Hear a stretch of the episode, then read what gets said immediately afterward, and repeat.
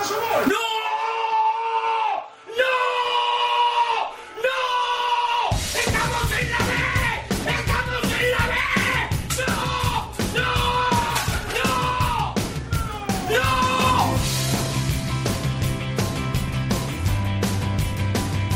Esto es fútbol. Con Alex Salguero. Hola, ¿qué tal? Muy buenas tardes a todos y bienvenidos una semana más a Esto es Fútbol, el rinconcito en cope.es para todo el fútbol de segunda, el fútbol de segunda B, el fútbol de tercera y el mejor fútbol femenino. Hemos vuelto horario de jueves, esta semana no hay sorteos de copa, ni eliminatorias de copa, ni cosas que no tengan que ver con la liga y con las competiciones habituales y aquí estamos en nuestro horario habitual, la gente habitual para contar toda esa información de todos esos equipos de segunda, de segunda B, de tercera, del fútbol femenino que no tienen tanta cabida en los medios, pero que son tan importantes como la Champions o como la primera, que es lo que me gusta a mí decir. Ana Huertas, ¿qué tal? Muy buenas, ¿cómo muy estás? bien, muy bien, por aquí estamos. ¿Has tenido buena semana? Sí, muy buena. Hola Juan, ¿qué tal? ¿Qué tal, Alex? ¿Cómo estás? Has estado en Alcorcón, ¿no? En Alcorcón esta mañana, efectivamente. Con el conjunto alfarero segundo en la segunda división, que pinta muy bien esta campaña. Pinta muy bien para el conjunto alfarero que ha empezado, ha empezado muy bien la campaña en esta primera de Cristóbal Párralo al frente de, la nave del Alcorcón. A los mandos hoy, el gran Javier Rodríguez. Vamos con los titulares.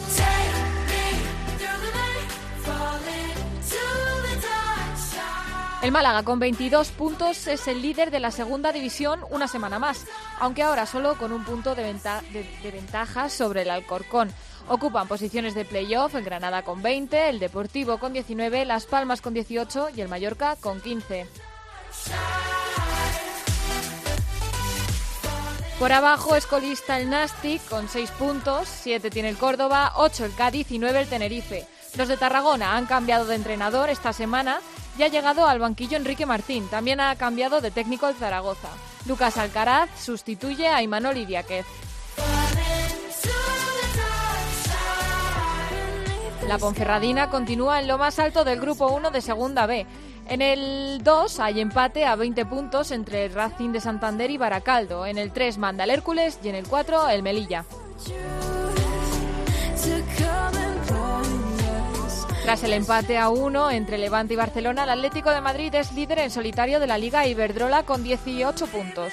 Dos de ventaja sobre las catalanas. Y para la anécdota de la semana, nos vamos a Murcia. Los jugadores del Real Murcia llevan tres meses sin cobrar y en el partido ante el Talavera del pasado fin de semana llevaron a cabo una protesta que han continuado a lo largo de la semana. Vicente Luis Cánovas, Murcia, ¿qué tal? Muy buenas. Hola, muy buenas. ¿En qué consistió esa protesta? Cuéntanos. Eh, ¿Cuál de ellas? Porque ha habido bastantes esta semana. Hubo la del domingo, es la que te refieres, ¿no? Sí, El- la del domingo, luego la que ha habido estos días también del comunicado. Cuéntanos un poquito todo. Bueno, pues el domingo, antes de comenzar el partido, ante el Talavera, había previsto una concentración por parte de los aficionados del Real Murcia, un poco en señal de protesta, por eh, que el eh, presidente de la entidad, el señor Víctor Galvez, que no lleva lleva tres meses, va a hacer tres meses, cuando cumple, cumpla el mes de octubre, serán tres meses sin que los jugadores hayan percibido sus nóminas están un poco hartos ya de toda la situación del Real Murcia y hacían una concentración en el entorno del estadio un ratito antes de empezar el partido ante el Talavera. Todo iba muy bien, una concentración en la que en una pancarta en la que decía gracias por hacernos sentir vergüenza, recordando una que se mostró hace 14 años en la condomina cuando los jugadores del Real Murcia hicieron una temporada desastrosa y en aquella ocasión iba dirigida a los jugadores, en este caso iba dirigida al Consejo de Administración y bueno, todo iba bien, como digo, hasta que el presidente salió al balcón del Estadio de Nueva Condomina, eh, desafió un poquito a los aficionados, incluso tocándose la cara y, y diciéndoles eh, que, mostrándoles su, que como que tenían mucha cara y demás. Eh, bueno, a partir de ahí se asaltó todos los, eh, los hechos. Estuvieron a punto de entrar incluso al estadio, le retaba que subiera al, al pasón a donde ellos estaban, todo se pacificó. Después se entró al campo, eh, el presidente se fue al palco, saludó a los aficionados, cosa que eh, todavía hizo que fuera la situación más eh, complicada. Eh, cuando empezó el partido, los jugadores del Real Murcia hicieron un parón de 30 segundos mirando hacia el palco para decirles que llevaban ya tres meses sin cobrar, cosa que evidentemente sabe el, presidente del Consejo del Real Murcia, y este pues se fue del estadio y se despidió. Los jugadores ganaron el partido con una unión perfecta entre aficionados y jugadores. El martes emitía un comunicado el propio presidente del Real Murcia en el que pedía disculpas a los aficionados y reconocía que no había estado bien su actitud, pero decía que no va a poder, eh, de momento no puede pagar porque el club está inmerso en una ampliación de capital y hasta que no acabe la ampliación de capital pues es imposible y que además Hacienda le ha dicho que si sigue pagando con dinero de sus empresas podría tener problemas por temas fiscales. Ayer eh, los jugadores convocaron una concentración minutos antes de empezar el entrenamiento para emitir un comunicado en el que decían eh, que la situación ya era, y ya era insostenible, no solo ellos, sino también los empleados del club, que algunos llevan hasta seis meses sin cobrar, y mostrando su malestar con el presidente y pidiéndole que haga frente a la situación. En todo esto, la afición también juega un papel importantísimo porque ha creado una plataforma de ayuda al Real Murcia, buscando con empresarios de la ciudad y demás, pues intentar colaborar mm, no para comprar el club ni nada de eso, sino simplemente para el día a día. De hecho, esa plataforma crea una pulsera de ánimo al Real Murcia, de la que ya se han vendido a día de hoy 13.000, hay encaradas 15.000 que llegarán el próximo sábado y otras 20.000 más que se han encarado al precio de un euro que incluso clubes como aficiones del Castellón, del Elche y de otras ciudades, incluso hasta desde Londres, nos decían que están llegando peticiones de, de esas pulseras de ánimo al Real Murcia, de apoyo al Real Murcia, pues, un poco por parte de los aficionados que se han convertido en el auténtico ahora mismo patrimonio de la entidad ante la situación con un club que nadie sabe quién es, que hay dos dueños, en fin, un auténtico lío del Real Murcia. Gracias, Vicente. Un abrazo. Otro para vosotros. Y tenemos al otro lado del teléfono precisamente al portavoz de la plataforma de ayuda al Real Murcia, Pablo Guzmán. ¿Qué tal? Muy buenas. Hola, muy buenas tardes. Pablo, empiezo desde el principio. ¿Qué le pasa al Murcia? ¿Cuál es la situación del equipo? Bueno, al Real Murcia le pasa que en lo institucional es un desastre desde hace muchos años. Hace cinco años ya tuvimos un descenso administrativo muy sonado por el tema de las deudas con Hacienda, los ratios y demás. Y desde entonces, pues dirigentes uno tras otro que pues que no ninguno se ha comportado como a comportarse y ninguno ha cumplido con sus obligaciones. Y ahora pues nos encontramos con esta situación actual, con dos supuestos dueños, que todos se pelean por ser el dueño, pero ninguno se pelea por pagar, y los empleados no han cobrado una sola nómina cuando aquí se han ingresado abonos, se han ingresado publicidad, y los aficionados, que en este caso además este año hemos superado el récord histórico del Real Murcia en Segunda B, con más de 11.000 abonados, pues nos encontramos con que hemos tenido que dar el paso al frente porque el club no lo ha hecho. ¿Es muy grave la situación económica del equipo? Sí, estamos hablando de una deuda de más de 50 millones de euros. Eh, hay un concurso de acreedores que hay que pagar el año que viene. Estamos hablando de una deuda con Hacienda, pero sobre todo que los dirigentes nunca se han empeñado en ponerse en orden y no se no están haciendo por ni siquiera cumplir el día a día, que es lo más esencial y básico. ¿Qué es lo que vosotros reivindicáis desde, desde la plataforma? Bueno, pues lo primero que reivindicamos es que cada uno cumpla con su obligación. La afición está respondiendo, Murcia está respondiendo y los dirigentes tienen que responder también. Y una de obligaciones básicas, de las más esenciales, es que se paga a jugadores, que se paga a empleados, porque los jugadores llevan dos meses sin cobrar, van camino el tercero, pero los empleados con sueldos muchísimo más modestos llevan incluso seis meses. Estamos hablando de que hay empleados que están incluso baja por depresión ante una situación totalmente insostenible. Y vosotros habéis llevado a cabo una serie de, de acciones, de, propuestas, como nos ha dicho Vicente, como la de la pulsera y, alguna más, ¿no? Sí, desde la Federación de Peñas decidimos sacar eh, una pulsera, una pulsera solidaria, la pulsera de salvación le hemos llamado, por un solo euro. Con eso se consigue que el 100% de los beneficios va directo a pagar a jugadores y empleados. Eh, nosotros pensamos que era el momento de dar un paso al frente porque además los jugadores de todo esto siguen invictos, no han ido perdiendo ni un minuto en toda la temporada y la comunión con la afición es absolutamente espectacular. Con los, eh, con los trabajadores, igual, estamos hablando de trabajadores, algunos que llevan toda la vida en el club y pensamos que ya está bien de esperar a ver lo que hacen el resto y que era momento de dar un paso al frente y de decidir, oye, ¿qué podemos hacer? De ahí salió la pulsera y la verdad es que en 24 horas, 48, ya vamos camino de las 48, estamos ya por cerca de las 20.000 peticiones no solo en Murcia, sino que también la Federación de Peñas del Castellón se ha volcado con nosotros, la Peña Pelucas Verde de Elche, y nos llegan pedidos de toda España e incluso de Inglaterra, Alemania, Portugal. Vosotros como, como aficionados, ¿qué os parece lo que hicieron los jugadores el otro día con el, con el Talavera? ¿Lo respaldáis totalmente? Sí, vamos a ver, nosotros con los jugadores estamos siempre en contacto directo, o sea, ellos hablan, hablan con nosotros, han estado hablando con nosotros. De hecho, esta pulsera, uno de los objetivos es pagarles a ellos, y ellos piden algo tan esencial porque además antes de antes de ello estuvo la protesta de la afición pidiendo exactamente lo mismo que pagaran a jugadores y que pagaran a empleados que es lo mismo. Todos cumplimos con nuestra obligación los aficionados llenamos el campo eh, seguimos dando apoyo eh, cada vez somos más estamos dispuestos a hacer cualquier cosa y pedimos que ellos también cumplan. O sea nosotros hicimos esa protesta en la puerta eh, cuando el, el presidente sale al balcón a decirnos que somos unos caraduras y unos sinvergüenzas eh, pues se crea una tensión totalmente innecesaria porque la protesta era tranquilísima, es muy pacífica, simplemente se le decía que pagara. Y el apoyo de los jugadores es brutal y de hecho cuando hacen ese parón, nueva condomina entera se pone de pie con una pancarta que había de 50 metros. Gracias por hacernos sentir vergüenza por todo el circo que ha rodeado al Real Murcia este tiempo. Y el presidente sigue provocando, pues haciendo gestos irónicos y decide abandonar el palco en ese momento. Gracias, Pablo. Un abrazo y que se mejoren las cosas de, de ahí de Murcia. A ver si conseguís que, que se resuelva todo y que los jugadores y los empleados acaben cobrando. Seguro que sí, porque además la verdad es que la respuesta es absolutamente impresionante. De hecho, animo a todo el mundo a que sea con esas pulseras de SOS Real Murcia, que dé una pequeña ayuda y que entre todos vamos a sacarlo adelante. Hasta luego, Pablo. Hasta luego.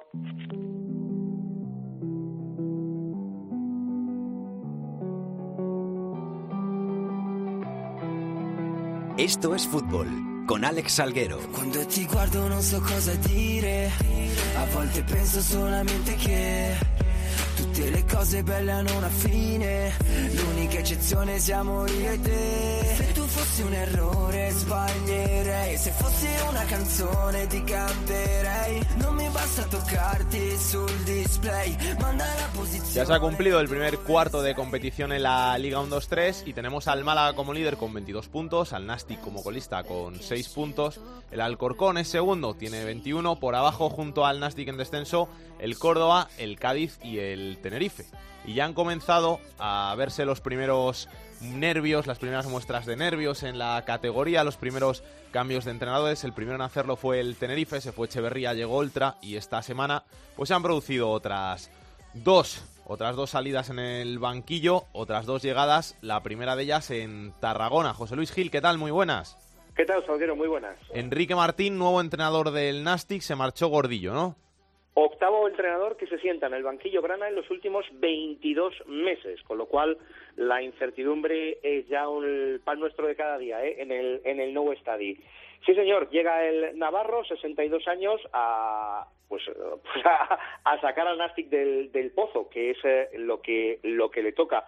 Va a debutar el domingo frente al Real Oviedo y, hombre, en las negociaciones consiguió salirse con la suya porque viene con un técnico asistente y con un preparador físico y, sobre todo, con, una, con dos ideas, diría yo. Una, darle intensidad al equipo eh, en todo lo que queda de campeonato y dos, eh, se ha trazado con hoja de ruta que el Nastic no esté en zona de descenso cuando llegue Navidad. De momento son tres puntos de distancia frente a la, frente a la salvación.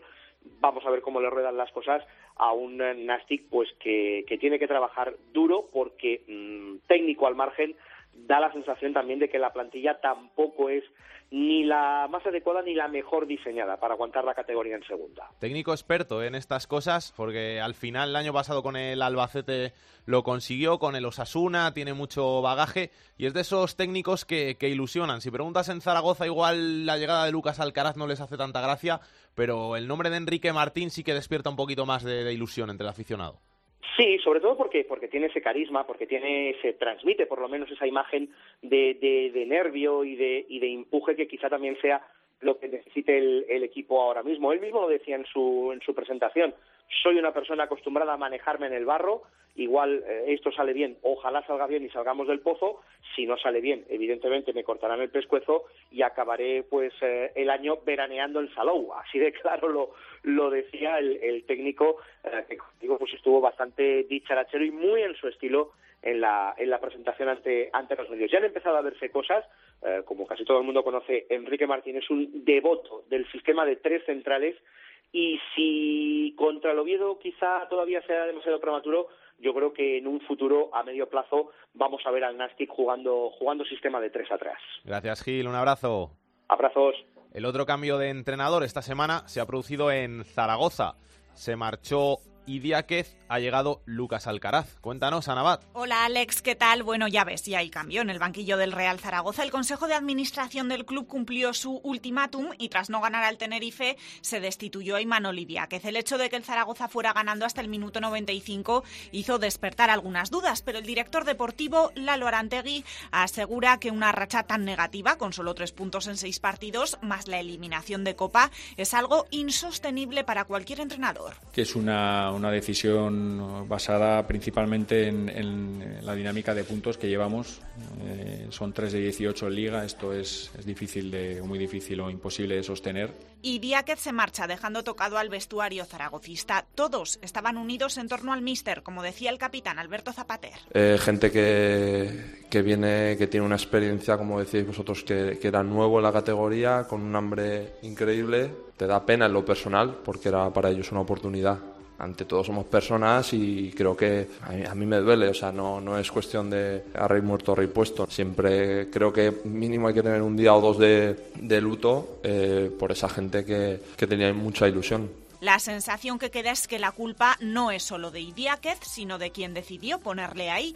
No hay que olvidar que no tenía experiencia en segunda división y confiar para el ascenso en un técnico que solo ha entrenado en segunda B y en el extranjero no parece de inicio un buen planteamiento. Por eso ahora la dirección deportiva ha cambiado totalmente de perfil y ha contratado a Lucas Alcaraz por esta temporada y una más opcional en caso de jugar los playoffs o de ascender a primera.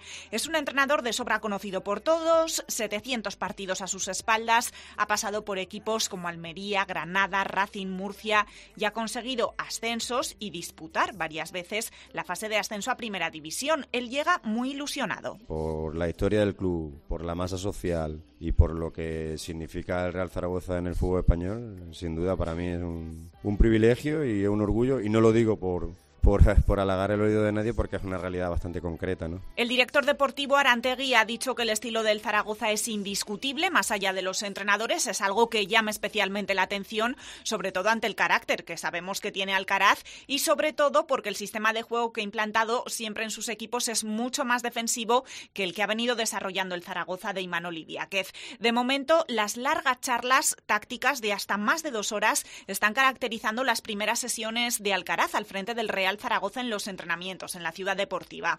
Para despejar esa incógnita sobre cómo jugará este nuevo Real Zaragoza, habrá que esperar a la próxima jornada con visita al Martínez Valero.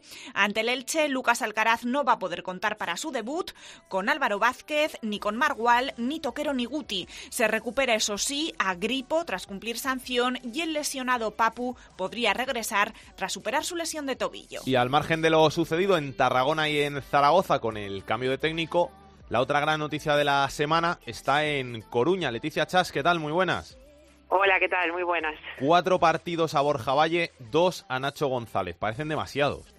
Sí, la verdad que no ha sentado bien esas sanciones, que se suman además a que el Depor había recurrido la segunda tarjeta amarilla de Pablo Marí y la decisión hasta ahora del comité de competición es no atender ese recurso. Por eso el Depor sí que ha acudido a operación por esta segunda amarilla del Central Valenciano están a la espera de ver lo que eh, se decide en apelación. Pero claro, los cuatro partidos de sanción a Borja Valle, que ya venían de una semana un tanto calentita, porque el propio agente de, del jugador de Ponferrada decía en los micrófonos de COPE que el, que el árbitro había mentido en el acta, porque en el acta el, colegiado Ice Rake decía que, Borja se había dirigido a él diciéndole eres textualmente un sinvergüenza de mierda, decía el representante del jugador, que simplemente después de que el colegiado lo calificase de teatrero, él le había contestado diciendo que eres un sinvergüenza secas y a partir de ahí son cuatro partidos ahora de sanción que claro, si uno lee al pie de la letra el artículo 94, que es el que dicen que han seguido los colegiados, pues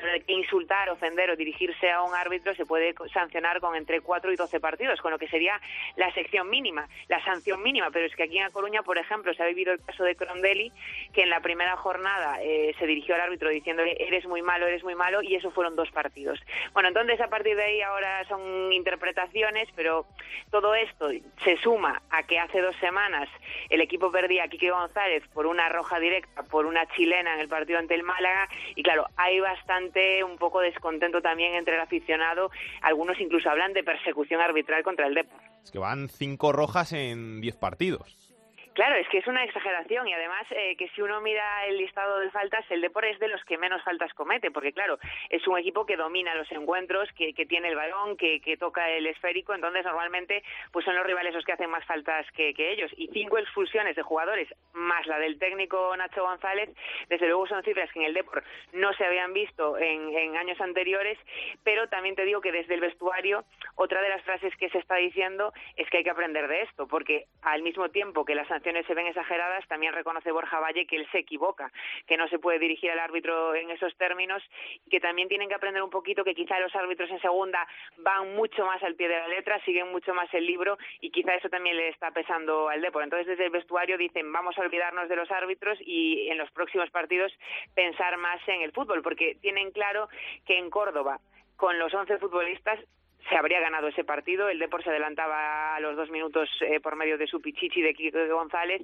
y finalmente el empate de, del Córdoba se produce en el tiempo de prolongación cuando el Depor ya está con nueve. Entonces, bueno, sí que entienden también desde el Depor que hay que ser un poco más veterano, tener un poco más de oficio para no dejarse llevar por estas decisiones arbitrales. Gracias, Leti. Saludos. Juan, ¿qué tal? De nuevo.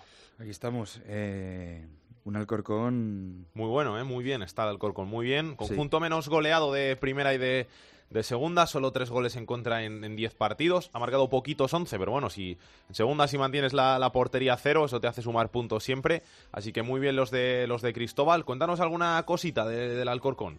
Bueno, el Alcorcón ha aprovechado esta, esta buena racha para organizar un Media Day en el que ha hablado el, el entrenador Cristóbal Párralo y además eh, dos futbolistas. Un Alcorcón que, como comentabas, es el, el menos goleado de, de la categoría, no solo en primera, sino en segunda división. Eh, y un Alcorcón que, que, a base de ganar partidos, lleva seis partidos ganados de estos diez disputados, tres empatados y solo uno perdido frente al líder que es el Málaga. Eh, y un Alcorcón que está despertando ilusión en la ciudad madrileña. Haciendo las cosas muy bien, ya estuvo hace unos años en, en playoff, ya ha disputado un, par de, de playoff. Estuvo a punto de, jugar en primera división, esa final que jugó hace unos añitos con, con Bordalás en el banquillo ante el Valladolid, no pudo ser, pero este año pinta muy bien el, el proyecto Alfarero. ¿Alguna cosita más que nos tienes que contar de, del Alcorcón? Eh, nada más. O sea, que escuchamos a los protagonistas, ¿no? Que hemos estado hablando esta mañana con ellos en el, en el Mediadi. Cuando ti guardo non so cosa dire, a volte penso solamente che tutte le cose belle hanno una fine, l'unica eccezione siamo Y nos está escuchando el técnico del conjunto alfarero, del Alcorcón, Cristóbal Parralo. ¿Qué tal? Muy buenas. Muy buenas. ¿Cómo van las cosas? ¿Bien? Bien, bien, la verdad es que contentos por, por la marcha del equipo y por el trabajo que, que, está, que está realizando ¿no? el equipo, yo creo que muy satisfecho.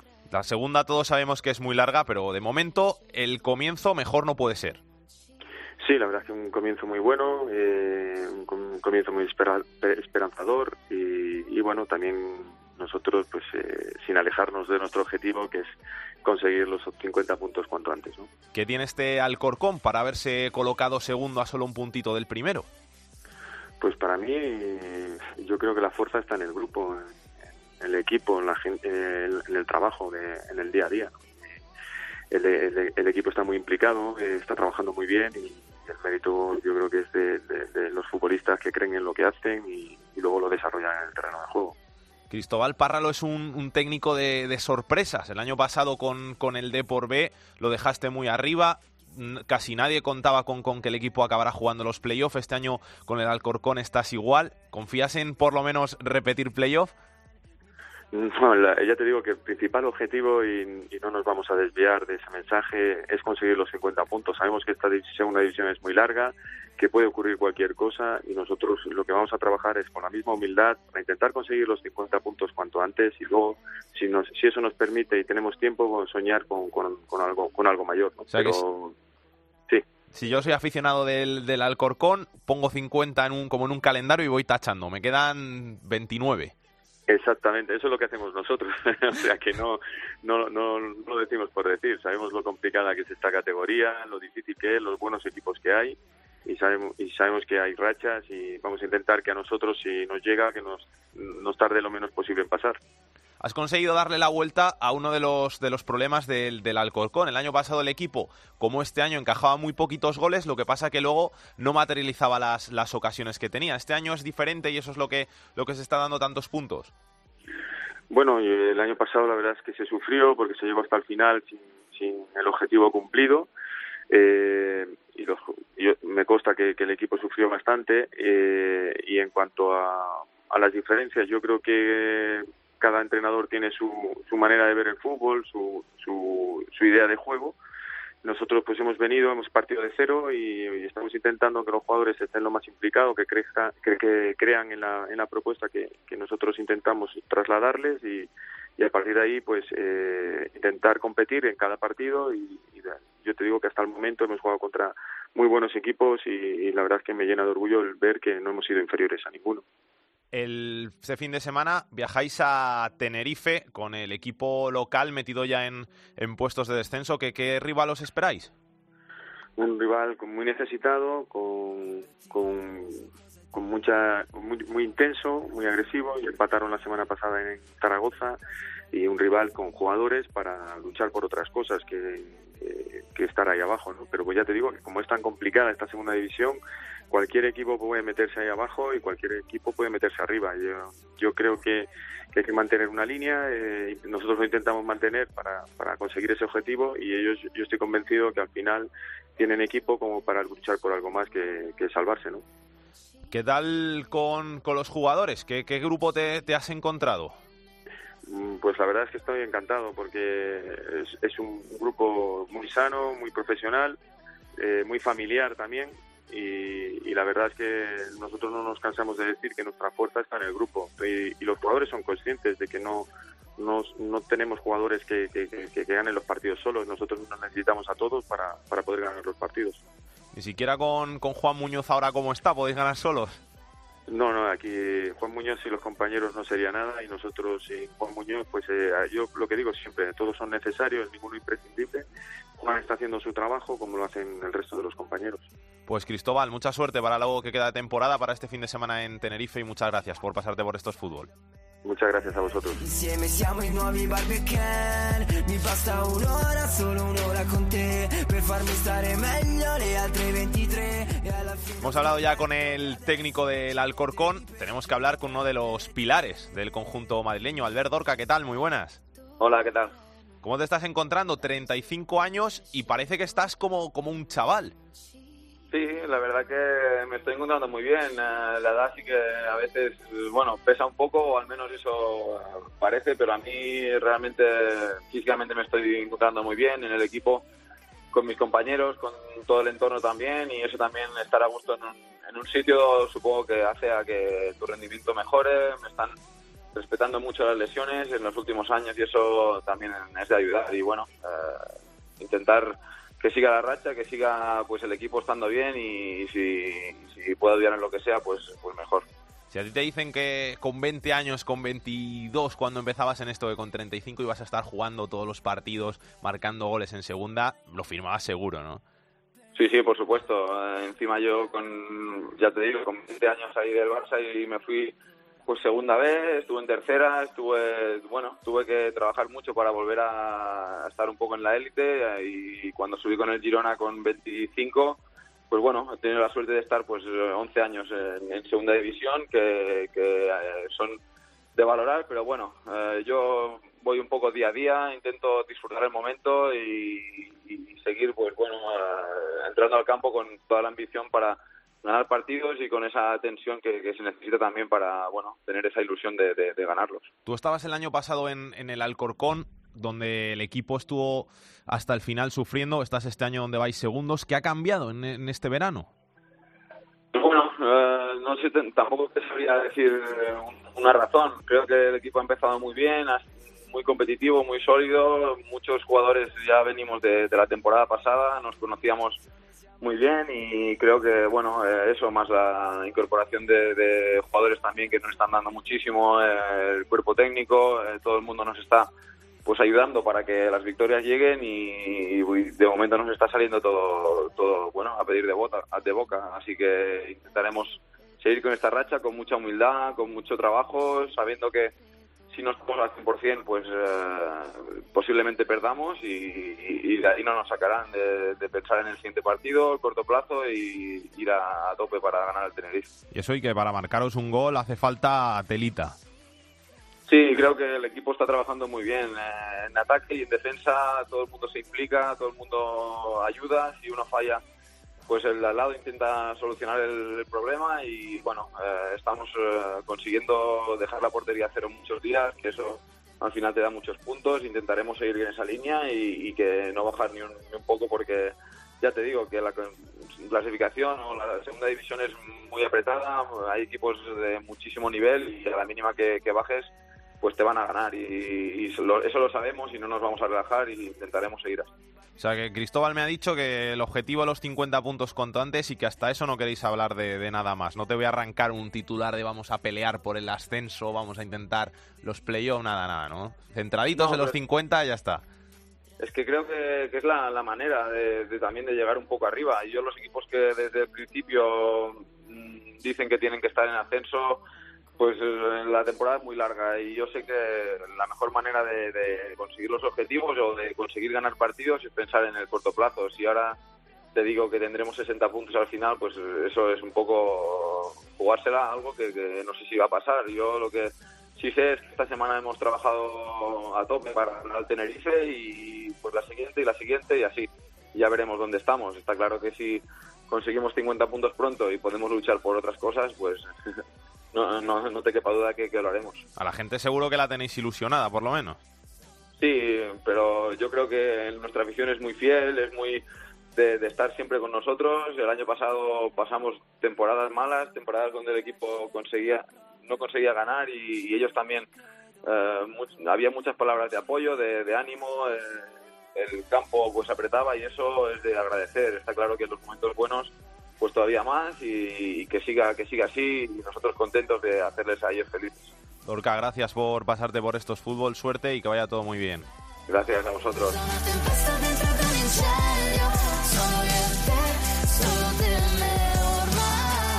Uno de los secretos del Alcorcón es esos tres goles que ha recibido únicamente en 10 partidos y nos está escuchando el líder de la zaga del conjunto alfarero, David Fernández. ¿Qué tal? Hola, ¿qué hay? Tres goles para un defensa en 10 partidos es haber hecho el trabajo bien.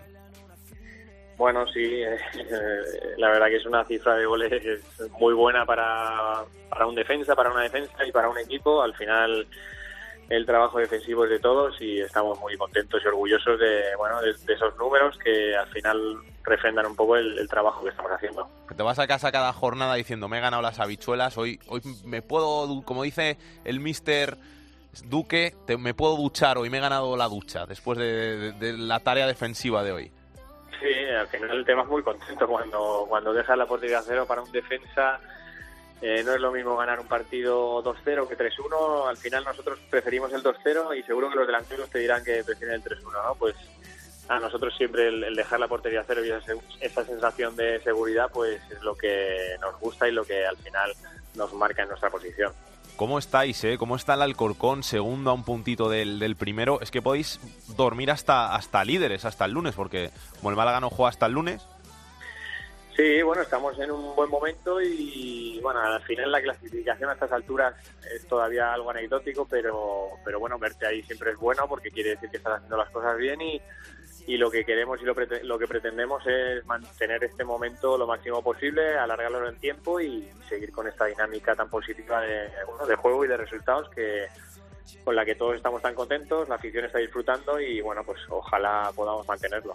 Y al final tenéis, es que la mezcla perfecta esa de veteranos como tú, como, como Dorca, como, como Pereira, que, que- como Laure, que estáis jugando bastante bien, y luego los jovencitos que vienen apretando por, por atrás como, como Juan Muñoz, que es lo que al final todo el mundo te dice, es el éxito de, de la, de la segunda división. Sí, sí, sí, sí, desde luego. eh, creo que tenemos una plantilla muy compensada, muy competitiva, eh, muy equilibrada, de grandes jugadores y en la que bueno hay mezcla de, de veteranía, de experiencia, de juventud y, y, bueno eso al final yo creo que da buen resultado y sobre todo lo más importante yo creo que es el, el tener un buen vestuario y bueno nosotros tenemos la suerte de, de tenerlo y de ser una, una piña y eso al final en el, en el campo siempre se dice pero creo que es algo importante y que se nota. Y Cristóbal, ¿qué tal? ¿Cómo, cómo es como técnico? ¿Aprieta mucho? Bueno, pues eh, estamos muy contentos con él y con el cuerpo técnico. Desde que ha llegado está trabajando muchísimo, es, le gusta eh, hacerlo todo muy intenso los entrenamientos y creo que eso al final se está reflejando en el campo, está haciendo un gran trabajo y, bueno, pues eh, nosotros estamos eh, muy contentos con, con el míster y, bueno, también hay que decirlo, como persona es una persona muy cercana que, entiende al jugador porque él ha vivido esto de, primera persona durante muchos años y al final sabe de qué va esto, así que eh, creo que todo está saliendo muy bien y, y esperemos que esa, esa mezcla pues eh, siga, adelante. ¿Es de los que pone muchos vídeos, mucho, mucho trabajo de, de scouting del rival o te deja más bueno, jugar? eh, tampoco mucho, lo justo, lo justo para, para conocer al, bueno, conocer aunque nos conocemos todos, pero sí para analizar un poco al rival, eh, ver un poco dónde se le puede hacer daño, pero donde se centra y donde- en lo que se centra sobre todo es en nuestro juego, en, en que nosotros estemos bien y, y sobre todo que mantengamos el, el nivel que estamos ahora mismo. Ya tenéis entonces preparado al Tenerife, ¿no? Ya todos sabéis lo que tenéis que hacer, portería cero y ganar, como siempre. Eso, yo creo que con eso ya, y sobre todo en esta categoría en segunda división, el mantener la portería cero es una de las claves y es más del 50% para poder ganar el partido. Eh, Ahora mismo nosotros nos, lo estamos viendo, el resultado no está dando, el no encajar goles, porque porque bueno, luego tenemos la suerte de tener a la gente de arriba enchufada y marcando goles, así que para nosotros es una satisfacción el, el conseguirlo y, y- y nos está dando muchos resultados, así que ojalá podamos repetirlo en Tenerife. Gracias, David. Un abrazo. Un abrazo, gracias.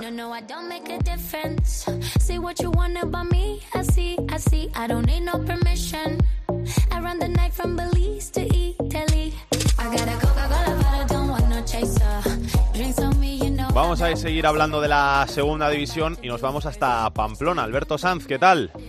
¿Qué tal? Muy buenas tardes. Tenemos que hablar de fútbol y también aquí en Pamplona de estadios, ¿eh? porque ayer se presentaron cinco propuestas para el nuevo estadio del Sadar, en caso, eso sí, de que el gobierno de Navarra dé el aval para poder hacer la inversión, en caso de que además, recordemos que la Asamblea de Osasuna debería aprobar la operación y que, por último, recordemos que el estadio es parte del gobierno de Navarra, así que se, se ha dado un paso hacia adelante sin saber si vamos a tener que dar incluso dos o tres hacia atrás. Eso te iba a decir, que parece que se habla ya de estadios de que el Sadar va a ser remodelado y, y todavía queda un montón. Queda un montón porque recordemos que el estadio ahora mismo es del gobierno de Navarra, como hemos dicho, y que además eh, la asamblea, en la última asamblea que hubo, dijo que no a la recompra del estadio y todo apunta a que van a decir que no a la remodelación, pero por si acaso el club lo está intentando, ha presentado cinco ofertas que la verdad es que son muy vistosas, pero la directiva lo está intentando, pero no lo tienen todas consigo de que vayan a poder sacar ese estadio adelante. ¿Alguna chula de esas propuestas las has visto? Sí, muy chulas, son cinco propuestas muy chulas. eh, cuatro de ellas apuestan por un estadio casi casi a la inglesa con todo todo cerrado y circular. Eh, quedaría un estadio, la verdad es que increíblemente bueno. También es verdad que el club está obligado a gastar 7 millones de euros para adecuar a la normativa al estadio y que las reformas eh, tienen un presupuesto de 16 millones de euros. Es decir, que la diferencia son 9 millones de euros, que por un lado es mucho, pero por otro lado también es asumible. En lo deportivo, muy regular el conjunto de, de Pamplona y eso que te voy a decir que para mí es una de las dos mejores plantillas de la categoría. La verdad es que por nombres tiene muy buena plantilla el conjunto rojillo, es la realidad. También es verdad que lleva dos años siendo de las plantillas más caras de, de la división. El año pasado era la segunda más cara y este año la cuarta con más presupuesto. Un equipo que en el Sadar la verdad es que no lo está haciendo mal, además está consiguiendo poco a poco recuperar el sentimiento rojillo que la temporada pasada había perdido. Recordemos que el año pasado con Diego Martínez apenas conectó con la afición. Se está consiguiendo esa conexión con la afición, pero también es cierto que fuera del estadio del Sadar todavía no conocen la victoria y que de hecho vienen de un varapalo muy grande después de perder este pasado fin de semana, después de ir ganando 1-0 y perder en el descuento frente al Oviedo. Gracias, Alberto. Un abrazo. Un abrazo. Por encima de los Asuna en la tabla se encuentra Las Palmas. Juan Fran Cruz, ¿qué tal? ¿Qué tal? Buenas tardes. ¿Cuánto tiempo, eh? Sí, sí, sí. La verdad que sí, la situación ha cambiado muchísimo. Fíjate, el año pasado en la primera división, este año en, en segunda, bueno, tres años en primera que estuvo la, la Unión Deportiva y obviamente la situación ha cambiado. Pero bueno, ya dentro de lo que cabe, haciendo un proyecto ilusionante para, para intentar estar arriba. Respira un poquito el equipo, respira un poquito Manolo Jiménez, al que le habían llegado ya las primeras críticas después de esa contundente victoria ante el Numancia.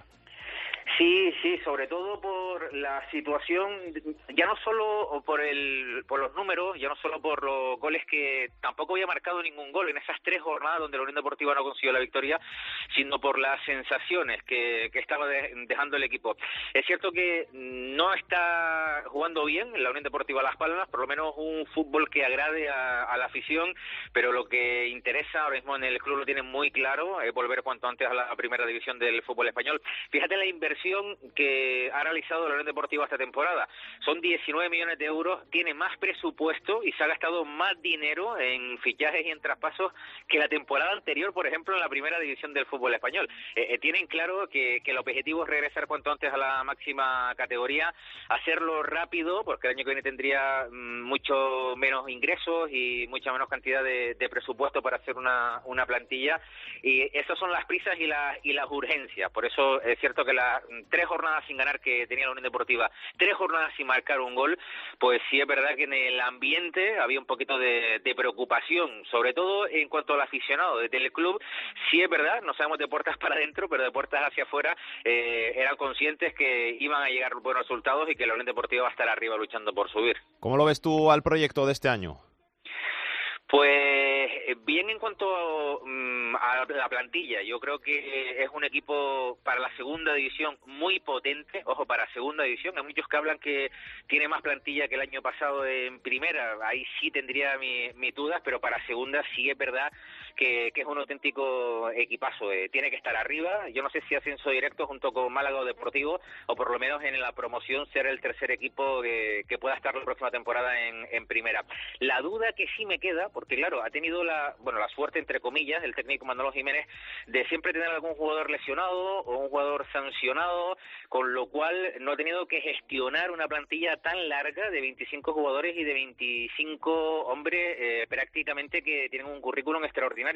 Eh, a partir de ahora vamos a ver eh, si juega Araujo, si juega Rubén, si juega Rafa Mir, estamos hablando de arriba, en el centro del campo si juega Demi Timor, si juega Cristian Rivera, si juega Ruiz de Galarreta, en banda si puede jugar jugadores como Fidel, como Dani Blum, pero eh, en definitiva, eh, para no decir toda la plantilla de la Unión Deportiva, ahora es el momento de gestionar, además sin Copa del Rey, de Manolo Jiménez, 11 jugadores que disputen los partidos y los futbolistas que estén en el banquillo, mm, jugadores de nombre, van a tener que quedarse fuera de la convocatoria y yo creo que no va a ser sencillo por una temporada tan larga de 42 partidos. Esa es la duda que quizás nos queda de, de cara a lo que queda de temporada. Gracias, Juan Fran. Un abrazo, hasta luego. Vámonos a Elche. Jero Tormo, ¿qué tal?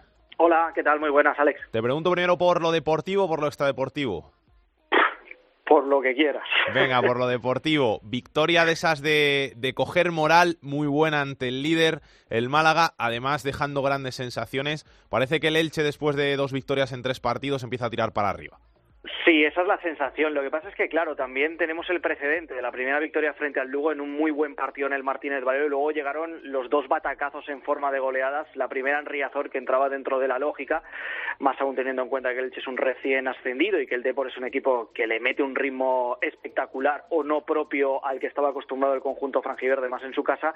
Y luego ya la otra en Copa del Rey 1-4 frente al Córdoba sí que dejó bastantes dudas. Aún así, como bien dices, la victoria frente al líder, frente al Málaga, tuvo ese efecto de bálsamo que ha hecho que de nuevo se vuelva a ver luz al final del horizonte, pero claro, tenemos esa duda, ¿no? La de si este equipo es capaz de mantener el ritmo, si las victorias que consigue son muy trabajadas, las cosas como son, el triunfo frente al Málaga es un triunfo que yo creo que es más que justo. También es cierto que se dibuja esa duda de saber si este Elche Club de Fútbol va a saber asimilarlo, si como pasara hace unas semanas tras el triunfo frente al Lugo sirve como bálsamo, pero también como modo también de descansar la mente, el liberarte y el relajarte, o en este caso sirve para reivindicarte y que sea un punto de inflexión. De momento, lo cierto es que más allá de cómo responde el equipo el domingo frente al Zaragoza desde las ocho y media de la tarde en el Martínez Valero, el triunfo ha permitido salir de la zona de descenso, que no es poco, y mirar hacia el horizonte de una manera, pues yo creo que con más optimismo. Y en lo extradeportivo, ¿cómo va la ampliación de capital? Bueno, pues mira, esta tarde va a haber junta de accionistas. Yo, la verdad es que no deja de sorprenderme este Consejo de Administración del Elche Club de Fútbol, que la mañana de hoy ha tomado una decisión que va contra la ley, contra los parámetros legales, teniendo en cuenta que existe un contrato firmado con el Instituto Valenciano de Finanzas, el gobierno de la Generalitat Valenciana, por el cual el ente autonómico tiene un 54% como garantía de los impagos hechos en su día por el Consejo de Administración que presidía José Sepulcre como garantía en ese accionariado franjiverde y no se puede diluir no va a ser la última noticia, acaba de hacerse pública durante la mañana de hoy. La audiencia provincial dice que se va a pronunciar en el mes de diciembre y no en el mes de junio del año 2019.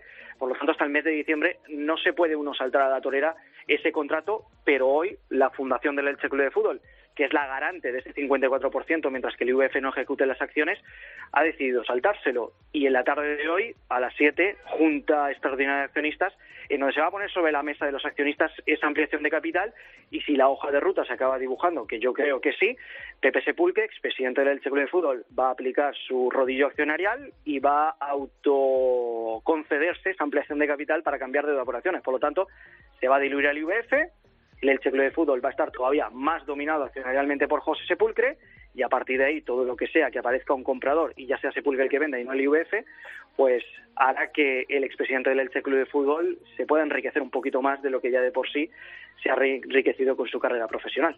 Gracias, Jero. Un abrazo. Un abrazo. Esta semana se ha metido en puestos de descenso el Tenerife. Guillermo García, ¿qué tal? Hola, ¿qué tal? Muy buena. El Tenerife que cambió de entrenador, Echeverría por Oltra, pero que pues no están saliendo las cosas bien en la isla. No, básicamente no, porque en estos cinco partidos que ha dirigido el técnico valenciano al Club Deportivo de Tenerife solo ha llegado una victoria, tres empates, una derrota dolorosa también en Somoy frente al Mallorca por 4 a 1. Y la verdad, ¿para qué te voy a engañar? La gente no está, pero que nada contento en la isla. Además, el ambiente está bastante enrarecido, Ale, eh, de cara al partido frente al Alcorcón del próximo sábado. Eh, no solo por esa mala situación clasificatoria que te apuntaba, eh, cuando estamos ya cerca de cumplir el primer tercio de competición, sino fundamentalmente por unas palabras del presidente de la entidad, Miguel Concepción, en las que venía a afirmar que los que pidieron su dimisión el otro día en el partido de frente a Lugo hace 15 días fueron escasamente 100 o 200 aficionados. Nada más lejos de la realidad porque la verdad que eh, gran parte del Heliodoro pues eh, pedía esa dimisión por más que Miguel Concepción, como todos sabemos, es el máximo accionista y, bueno, por mucho que uno grite, o se reúnen las acciones para, para tomar una determinación o no hay cambio en el Consejo de Administración.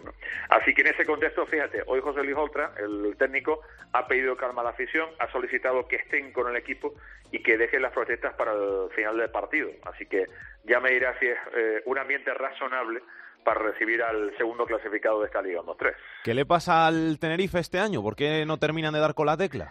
Pues es una pregunta, es una buena pregunta, la pregunta del millón, diría yo. Mira, primero se comenzó con un técnico en el que no se confiaba, a pesar de que protagonizó un gran final de campaña la temporada pasada, que era Joseba Echevarría. Desde la dirección deportiva no lo tenían demasiado claro. Y ahora se ha apostado por José Luis Oltra, que es un hombre, como tú bien sabes, muy querido de la isla. Hombre, respondiéndote a la pregunta, yo creo que el nivel de la plantilla no responde a las expectativas creadas. A pesar de que el Club Deportivo Tenerife es el séptimo presupuesto de la categoría, lo cierto es que han ido hombres muy importantes en este equipo, como fue el año pasado Samuel Longo, máximo anotador, como fue como es el caso de Juan Villar, que ahora está en esa zona, el propio Alex Mula, que terminaba su periodo de sesión y volvió a, Málaga, el caso de Víctor Casadesús, y los que han llegado de momento no están rindiendo al nivel que se les esperaba. Lea Senano, el hijo pródigo que volvía a casa después de su aventura en el Eibar y de estar cedido en el Levante y en el Sporting de Gijón, le hace un eh, Naranjo que llegaba también con unas expectativas enormes de ser un hombre gol y de momento pues ni está ni se le espera y le hace algunos fichajes más exóticos como es el caso del colombiano Joao que sí ha brillado a rachas y del tanzano Chilunda que por aquí ha sido bueno, pues una de las grandes cuestiones a debatir esta temporada, por cuanto es un futbolista muy joven que, que no termina de explotar y que apenas ha contado eh, para Joseba Echeverría y para José Luis Oltra. Gracias, Guillermo. Un abrazo. Hasta luego. Y como queremos fijarnos un poquito en esta segunda división, meter un poquito más el bisturí, hemos llamado a un hombre que conoce muy bien esta categoría porque ha estado en el Lugo muchos, muchos años como jefe de prensa y al que pues queremos saludar. Millán Gómez, ¿qué tal? Muy buenas. Hola, Alex, ¿qué tal? Muy buenas tardes. Un placer tenerte aquí, ¿eh? El placer es mío, ya lo sabes. Cuéntanos un poquito de, esta segunda, ¿cómo, cómo lo ves? ¿Cómo, ¿Cómo estás viendo estas primeras diez jornadas? Bueno, yo siempre comento que, que yo que sigo diferentes deportes y diferentes competiciones, es la competición deportiva más igualada que conozco. Por tanto, es la más imprevisible. Evidentemente las categorías están para algo y, y hay una diferencia de nivel con respecto a, la primera división y lógicamente es superior a la segunda división B. Pero creo que tiene ese principal atractivo, el hecho de que cualquier partido pues el resultado sea prácticamente imprevisible, bueno, sí, prácticamente, eh, eso sí que le otorga una mayor eh, emoción, una mayor notoriedad y es algo que creo que debemos reivindicar todos aquellos que seguimos la segunda división. Sí es cierto que eh, desde el punto de vista extraordinario, pues aprecio una una mayor adaptación, una adaptación instantánea o más rápida de los recién descendidos con respecto a, temporadas anteriores. Hay que recordar que los tres equipos que descendieron hace dos temporadas de primera división a segunda división, pues no consiguieron el ascenso la temporada pasada. En este caso, tanto Málaga como Depor y en menor medida la Unión Deportiva Las Palmas, pues su adaptación ha sido prácticamente instantánea. El Málaga eh, a pesar de que su primer partido en Lugo pues no, no demostró un nivel notable, fue capaz de remontar en los últimos minutos, después consiguió una racha muy positiva que lo aupó al liderato. El Deportivo, pese a jugar los tres primeros partidos fuera de casa, pues también se ha adaptado de forma sobresaliente a la competición, aunque haya sido inferior en dos visitas, en Alcorcón y en Córdoba. En, Córdoba finalmente consiguió un empate. La Unión Deportiva Las Palmas tiene seguramente a nivel nominal la plantilla más eh, importante de la categoría y está comenzando la temporada de forma más que digna, pero no lo suficientemente eh, constante y regular y sólida como para como para transmitir una sensación de seguridad y esa es la situación que sí que, que sí que, destaco. Por otro lado, creo que sin duda la revelación es la agrupación deportiva Alcorcón, con un nuevo entrenador, con Cristóbal Parralo, con solo tres goles encajados, demostrando un grandísimo nivel, hoy día en puesto de ascenso directo, y seguramente también un poco de sorpresa la situación del Granada, porque es un equipo que la temporada pasada se construyó para ascender a Primera División, con una selección de jugadores que conocían la categoría que esta temporada, con problemas en el límite salarial, redujo prácticamente al 45% su límite salarial, ahora mismo está en tercera posición y creo que son estos los factores más, más importantes eh, a destacar durante esas primeras diez jornadas de competición. Te firmo todo lo que has dicho y, y decirte, hablar un poquito de, abajo, ¿no? De Zaragoza, Cádiz, Tenerife, equipos que también mm. estaban hechos para, para pelear por estar arriba y que no mm. están terminando de ir las cosas bien ahí.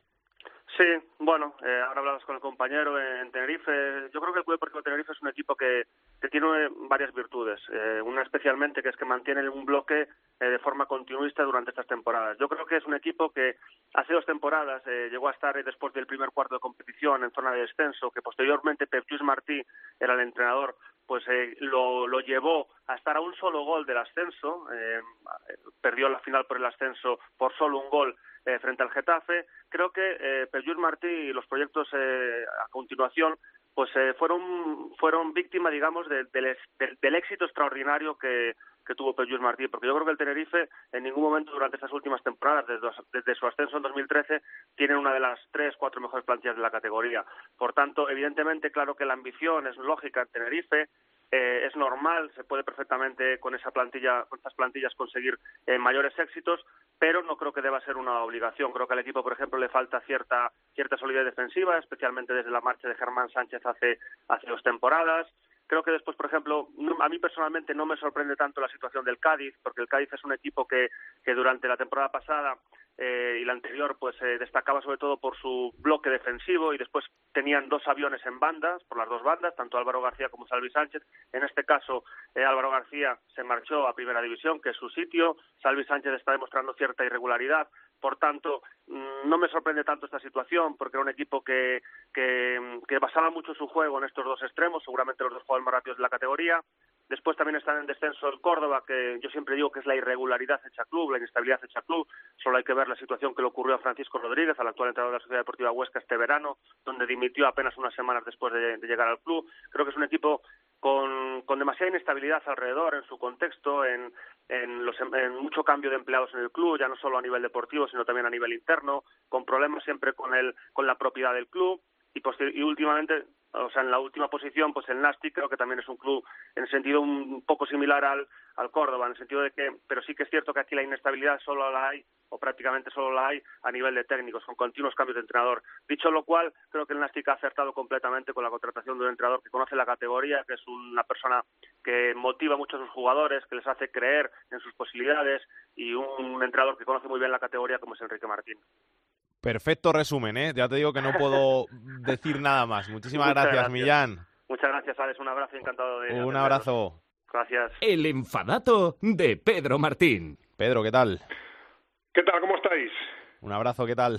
Pues eh, mira, voy a- yo voy a hablar de Lucas Alcaraz, porque nos faltaba Lucas Alcaraz, porque lleva llevamos die- 19 temporadas en el siglo XXI y había estado en las 18 entrenando en primera o en segunda división y ya está Lucas Alcaraz, eh, ahora en el Zaragoza, pero fíjate, desde que empezó el siglo estuvo tres temporadas en el Recre, dos en el Racing, luego una en el Jerez, dos en el Murcia, volvió al Recreativo, dos en el Córdoba, una en la Almería, dos en el Granada, dos en el Levante, volvió al Granada, volvió al Almería y ahora coge el Zaragoza. 19 temporadas seguidas entrenando entre primera y segunda división, todas las del siglo XXI, y es el séptimo entrenador que, está 19 o más temporadas seguidas entrenando en primera y segunda. El que más estuvo fue Roque Olsen, que estuvo 24, luego Antonio Barrios 23, Carriega y Dauzi 22, Irureta 20 y Maguregui 19. Todos ellos entrenadores eh, muy importantes en la historia del fútbol español. No todos ellos entran- entrenaron en equipos grandes, eh, como Lucas Alcaraz, por ejemplo, Maguregui o Antonio eh, Roque Olsen. Casi todos ellos dirigieron, sobre todo, equipos eh, modestos en segunda división y punteros en primera división, como le sucede a Alcaraz, pero sobre todo destacable eso, que lleva 19 temporadas seguidas entrando en primera y segunda, que es muy, muy difícil. Hasta la semana que viene, Pedro. Adiós.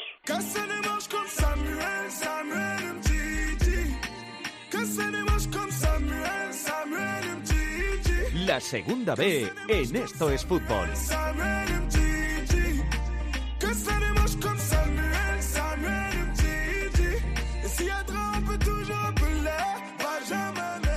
Rubén Bartolomé, capitán de la segunda B, ¿qué tal? Muy buenas, ¿qué tal?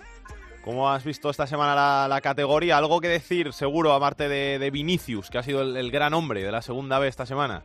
Bueno, pues eh, a lo mejor también podemos hablar de la primera victoria del Rápido de Bouzas, 1-0 con, con su primer gol, además. Eh, meter el primer gol en la jornada 9 y que te debes tres puntos, pues tiene que ser también bastante importante, ¿no?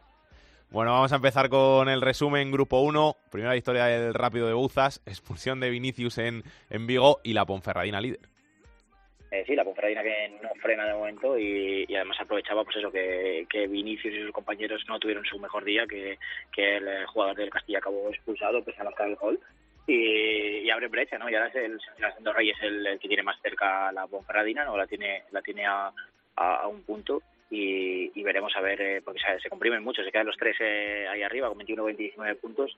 La verdad que va a estar eh, bonito porque aunque la Ponferradina de Castilla parece que desde el principio han estado ahí no van a bajarse, hay equipos ya como la Cultural eh, Leonesa que, que quiere aparecer y quiere acercarse, aunque esta semana también empató, ¿no? Porque ha sido una semana de, bastantes empates y de bastantes victorias eh, de equipos fuera de casa, ¿no? Tuvimos tres, tres victorias fuera de casa por 0-1, una de ellas la que decíamos, la del Rápido de Bouzas, en casa de un salmantino que sigue sufriendo, que sigue teniendo muchos problemas y que ha resultado un equipo que no era capaz de meter goles y que ha metido su primer gol. Y también una victoria importante para el Pontevedra, eh, que con 13 puntos ya parece que ve más lejos las posiciones de abajo, empieza a ver las de arriba un poco más cerca y que tiene el partido eh, precisamente contra el Salmantino que, que podría ser eh, una tumba para, para el Salmantino si, si no puntúa en, en Pasarón, que empieza a ser un equipo eh, fuerte, que después de un inicio dubitativo como en los últimos años, bueno, pues empieza a ser un equipo fuerte que puede colarse también en, en el playoff. Grupo 2, primera derrota del Racing de Santander. Sí, la verdad que el, eh, los cántabros que parecía que estaban eh, lanzados ¿no? y que querían eh, ser eh, los dominadores desde el inicio, bueno, tenían un partido que era eh, complicado a priori, ¿no? Porque el Sporting de, Gijón eh, en casa siempre es un equipo fuerte, además, aunque se ha reformado muchísimo, que muchos jugadores pasan al primer equipo, ya está otra vez ahí arriba y quien lo ha aprovechado es el, el Baracaldo, ¿no? Que después de años en los que no acababan de salir las cosas, ¿no? A, a los eh, fabriles, bueno, pues ya trepados a puntos con, con 20, eh, fuera de casa, la verdad que en un campo de un equipo de la zona baja de la tabla, eh, pero que es complicado, que, el Vitoria no, no es nada fácil de ganar en casa y bueno, ya están eh, ahí arriba los empatados y el que sigue sin frenar y, yendo por ellos es el, el filial del Oviedo, el Oviedo B, que mientras el primer equipo sigue ahí entre problemas, ¿no? Pues eh, ellos siguen sumando, ganaron en casa de, de la Morevieta, eh, pasan terceros con una sola derrota con tres empates, la verdad que no parecen un filial, parecen eh, ya ahí arriba, y el cuarto en, en discordia en, los puestos de, de playoff, bueno, pues que sigue siendo el, Mirandés, que volvió a ganar, le costó muchísimo, ¿eh? Eh, tuvo que marcar eh, casi en el minuto 90 el, segundo gol eh, y luego el tercero en, en, la, en el tiempo de descuento, pero bueno, parece que son los cuatro equipos que se distancian un poquito de los demás y luego mucha igualdad hasta que llegamos a los puestos de abajo que tenemos, seguimos teniendo a los mismos protagonistas las últimas semanas, ¿no? porque no consiguen eh, sumar y especialmente preocupante lo de la Sociedad Cultural y Deportiva Durango, porque ya no solo es que cayera ante un, rival que podría estar ahí abajo, como es el Langreo, sino que es que encima cayó duramente goleado, no 4-1, y que se le complica bastante porque está lejos de, los empates las últimas semanas. Grupo 3, el Hércules aprovechó el empate entre Villarreal B y Barça B y recupera el liderato. Sí, era una jornada en la que eh, cualquiera de los de arriba pues podía podía, en este caso Villarreal B y Barça B, podía dar sobre todo un, golpe fuerte frente a, frente a un rival por estar arriba. Y en el minuto 97-98, que ha sido bastante discutido ¿no? por, por la gente del, del, Villarreal B, bueno, pues el Barça B conseguía sumar eh, el empate para seguir un poquito enganchado, no por, no, por ese punto, sino sobre todo porque no se, no se desengancha, de, por ejemplo, del Villarreal B, y el Hércules que sí, que volvió a ganar también con un gol en primera puerta del, del Badalona, y vuelve a ser líder, pero la verdad que también muy muy comprimida la gente de, de ahí arriba, se acerca el, el Lleida Sportiu, que también ganó por la mínima, en una jornada en la que, a excepción del partido del, del Alcoyano contra el filial del Levante, hubo, poquitos goles.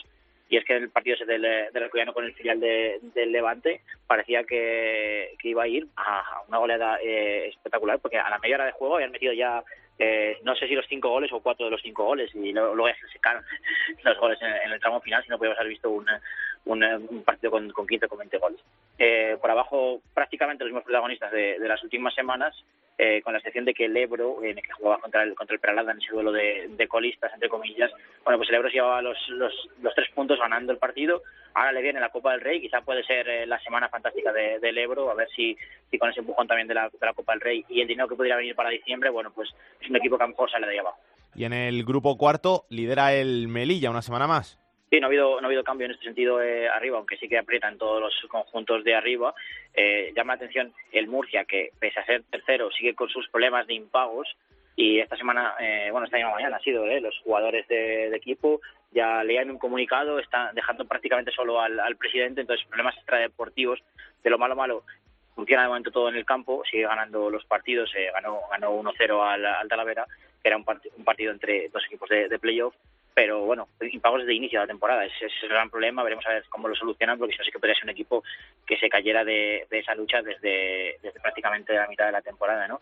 Hay que también hablar de, del Ibiza, ¿no? Que, que ganó 4-0 al, al Marbella, que no, no, es un equipo que, que sea fácilmente goleable, y bueno, parece que empieza a salir un poquito de ahí abajo, veremos a ver si acaba de, desplegar este proyecto eh, en el que se ha metido tanto dinero para, para que haya fútbol en, la isla, y esta semana por lo menos lo vivirá fuera de, los puestos de descenso, aunque a excepción del Atlético Malagueño, que lo, que lo tenemos ahí con un puntito, eh, porque está totalmente descolgado y, y, y, bastante casual el punto esta semana, ¿no? Contra el Jumilla, bueno, pues los demás, desde el Atlético Malagueño, los demás sí que desde el Don Benito, que es eh, penúltimo, pues están muy, muy igualados, y que del 13 al 19 hay tres puntos, por ejemplo. Entonces, eh, a excepción del Atlético Malagueño, que bueno, que es el primer punto, veremos a ver si consigue empezar a sumar, bueno, pues está todo igualado en la zona baja de la tabla y, y todavía no, puede respirar Ibiza, pero bueno, veremos, que parece que va hacia arriba. Gracias Rubén, un abrazo. A vosotros, adiós. Y esta semana, pues hemos llamado a nuestro querido Joya, que está esta temporada otra vez en Segunda B. No le van muy bien las cosas al Naval Carnero, así que vamos a ver cómo está. ¿Qué tal, Joya? Muy buenas. Hola, buenas tardes. ¿Qué tal, Alex? ¿Qué tal todo? ¿Bien? Bueno, bien. Bueno, la verdad que podríamos estar bastante mejor, pero pasando una mala dinámica, la verdad, una, mala racha donde te metes a veces en, esta, en estas situaciones y es complicado salir, pero bueno, la verdad es que con ganas de que llegue el domingo y poder revertir esta situación que al final ya se convierte un poco en psicológica y, bueno, pues con ganas ya de, volver otra vez a ganar. ¿Qué os está pasando? Porque marcáis goles, sois de los más goleadores de, la categoría, pero encajáis muchos y estáis ahí metidos abajo. Pues sí, mira, hay dos datos que, que nos machacan y el otro día leíamos un dato aquí en el vestuario que era que, estábamos entre los entre los 20 equipos que más minutos estaban por delante en el marcador, pero pero somos el equipo más goleado de la categoría, lo cual quiere decir que es verdad que últimamente pues a partir del minuto 70 estamos encajando muchísimos goles por unas cosas o por otras. El equipo hasta contra la cultural en un campo difícil vamos 0-1 hasta el minuto 70, un Valdebebas 0-0. Eh, al final son partidos que se nos han escapado los minutos finales y bueno, que por algo tiene que ser, de nuevas casualidades no existen y que hay que corregir de luego. ¿Has jugado contra Vinicius? No, no, no, porque fue la, la semana de, del derby de Madrid Atleti esa creo y bueno pues fue convocado con el primer equipo y no, no pudimos jugar en, contra él. A nivel personal contento, ¿no? Hasta has marcado gol y todo, o sea que contento. Sí, a nivel personal jugando, no empecé, bueno, tuve a jugar el segundo partido, luego una rechilla de no jugar, pero bueno, ahora pues estaba contando con la confianza del míster y, la verdad es que bueno, es nada personal contento, aunque la verdad es que da igual juegues o no juegues, siempre que el equipo pierde, pues tampoco es que puedas estar demasiado entusiasmado, la verdad. Habéis cambiado de, técnico, ¿no? Bueno, estamos en ese proceso ahora porque se, se realizó la, el, cese de, de Iván, el míster, eh, antes de ayer y, bueno, pues ayer se despidió ya de la plantilla. Este, el club está en la, en la búsqueda de, nuevo técnico ahora mismo y, y, bueno, pues ahora mismo estamos en manos de, gente del club eh, y, bueno, al final el grupo está muy unido, hemos tenido varias charlas donde la verdad es que, que da gracias que tenemos un grupo que es una piña y, y bueno, al final cuando cesan un entrenador eh, tenemos que tener claro que los principales responsables también son los futbolistas, aunque siempre se echa el mismo y, que tenemos que cambiar muchas cosas para cambiar esto, no solo es el entrenador, sino que al final los jugadores son los que jugamos y que y que somos los que tenemos que levantar esto, esté quien esté, evidentemente con la ayuda del cuerpo técnico, pero pero esté quien esté. Ahora esta gente del club, pues intentaremos ayudarles en todo lo posible, intentaremos dar todo para que para salir de esta, de esta situación lo antes posible. ¿El grupo cómo lo ves? Este año parece que está más fuerte que, que otros años, con la Ponfe ahí arriba, con, con la Cultural que está recién descendida, el Pontevedra que también está más o menos bien, fue Labrada, o sea, complicadillo, ¿no? Sí, para mí quizás sea más duro que el año pasado. También es verdad que está habiendo menos sorpresas, porque el año pasado pues una sorpresa que la Ponfe eh, estuviera tan abajo, que el Toledo estuviera tan abajo, que que el Pontevedra estuviera tan abajo, al final son equipos que por presupuesto, por, historia y por club deben estar donde están ahora. Y bueno, a ello unido a, un salmantino que, es verdad que no está pasando su mejor época, pero que, por jugadores y presupuesto y club debería estar más arriba, pues es verdad que yo creo que hay un grupo más fuerte que el año pasado y donde, bueno, donde nos va a tocar sufrir seguramente, pero que donde creo que tenemos equipo suficiente y competitivo para, para salvar la categoría, para cumplir el objetivo y para, para volver a, estar otra año más en segunda vez. Gracias, Joya. Un abrazo y que vaya todo muy bien, ¿eh? Gracias por, por, pasarte por aquí un ratito. Ya te, no te preocupes que te daré más la brasa. Nada, nada, ya sabes que encantado de, participar y de colaborar con vosotros en lo que sea. Y, y nada, espero que la próxima llamada el equipo esté mejor. Mucha suerte. Un abrazo, gracias.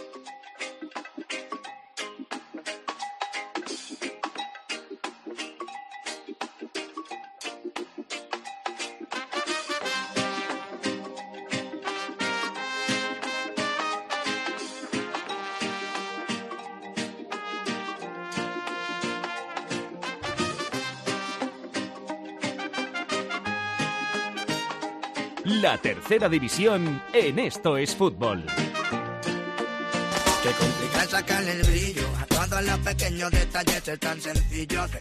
Jorge Fernández nos trae como todas las semanas la actualidad de la tercera división. Vamos con la tercera división. Los equipos más en forma son el Betis Deportivo que ha marcado 30 goles y el Peñaspor que ha visto 25 veces portería. Por contra, los equipos más goleados son el Alberite con 31 Naval Reynosa con 26 y el Soller que ha encajado 25. En cuanto a la lucha por el Pichichi, encabeza la lista Rubén Blanco de las Rozas que ha marcado 11 goles, seguido de Robert del Betis Deportivo que ha marcado 10 y de Rubén Puente del Atlético Astorga, Gerard del Lorca y de Marcos Moreno de la Roda que han hecho 9 goles cada uno.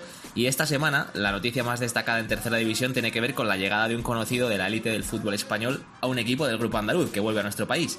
Se trata de Achille Emaná, el exfutbolista entre otros equipos del Betis, que continúa viviendo en Sevilla y después de haber pasado por el fútbol japonés y por la Liga India, vuelve a nuestro país para jugar en el Llerena, en tercera división. Un fichaje muy mediático, Alex, que ha ilusionado mucho a la afición del equipo sevillano y que esperemos que esté al nivel que se le espera.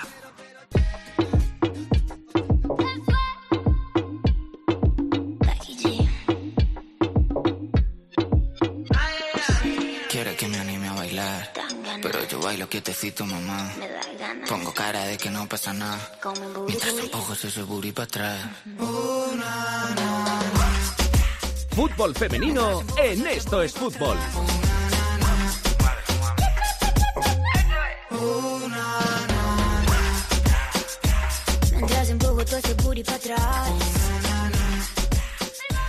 Esta semana no está nuestra Andrea Peláez, que le hemos dado descanso, pero tenemos que contar la actualidad de la Liga Iberdrola, del fútbol femenino, una actualidad que pasa por ese partido que se jugó este miércoles, correspondiente a la jornada 2, y que ha servido para completar las primeras seis jornadas de la liga. Empataban en la ciudad deportiva Joan Gamper el Barça y el Levante a cero, partido que fue aplazado por un virus en las jugadoras del Barcelona. Se jugó este miércoles, empate a cero, así que ya se han completado las primeras seis jornadas y el Atlético de Madrid es líder con 18 puntos, dos más que las azulgranas que después de ese empate con el Levante pues suman 16 terceros son las granotas con 14 puntos. Por abajo faltan por ganar dos conjuntos. El Logroño recién ascendido que tiene dos puntitos dos empates ha sumado en seis jornadas. Los mismos puntos tiene el Sporting Huelva un histórico en la Liga Iberdrola la categoría femenina que suma también dos puntitos. Y esta jornada que tenemos esta jornada pues buenos partidos como ese Athletic Club Valencia, que va a abrir la jornada el sábado a las diez y media. El líder, el Atlético de Madrid, a las 4 de la tarde del sábado va a visitar al Fundación Albacete. La jornada la va a cerrar el Barça el domingo a la una ante el Betis Fémina. Y también tenemos un partido importante ese domingo a las 11 de la mañana entre el Levante y el Español. Ok, ok, Vamos a ver qué tiene Aitor Puerto en su agenda de la semana. Comenzamos el repaso a la agenda futbolística del fin de semana con la segunda división. Los dos grandes partidos van al sábado. El primero el sábado a las 4. El Deportivo Cuarto recibe al Reus décimo cuarto. Y el sábado a las 6 el tercero el Granada recibe al noveno, al Almería en el derbi andaluz. En la segunda división B, jornada número 10, para los cuatro grupos, destacamos en el grupo 1 el partido entre el tercero y el cuarto, el Madrid-Castilla, que recibe al Fuenlabrada. En el grupo 2, el Racing Líder recibe al sexto Calahorra. Y en el grupo 3, eh, Derby de filiales, el Español B sexto recibe al Barça B cuarto. Y en el grupo 4, el San Fernando quinto recibe al séptimo, el Recreativo de Huelva. En la tercera división hemos fijado la mirada en el grupo 9, jornada 11, destacamos el partido entre el quinto y el líder, el Antequera, que recibe al Motril. Y acabamos el repaso a la agenda futbolística del fin de semana con el fútbol femenino, jornada número 7 de primera, el sexto, en este caso el Fundación Albacete Balompié, que recibe al líder, al Atlético de Madrid Féminas, el sábado a las 4.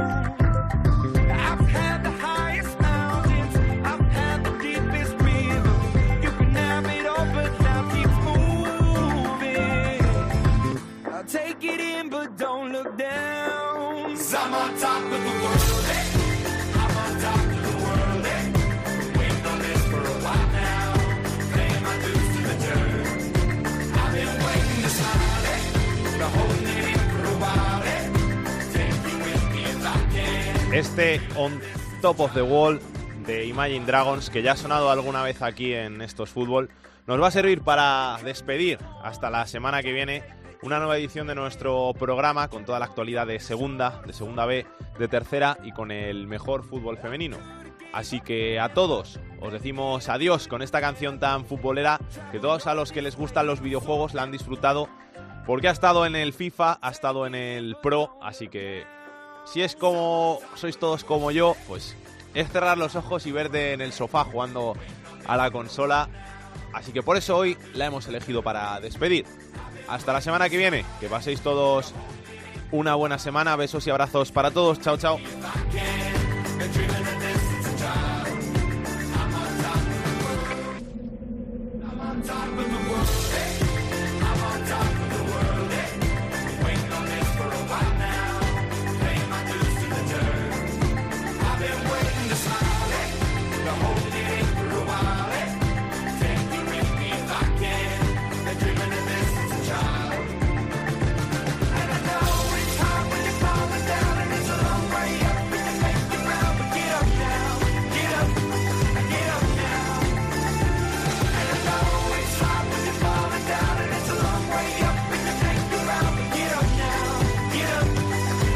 Para contactar con Esto es Fútbol puedes hacerlo a través de correo. Esto es fútbol arroba.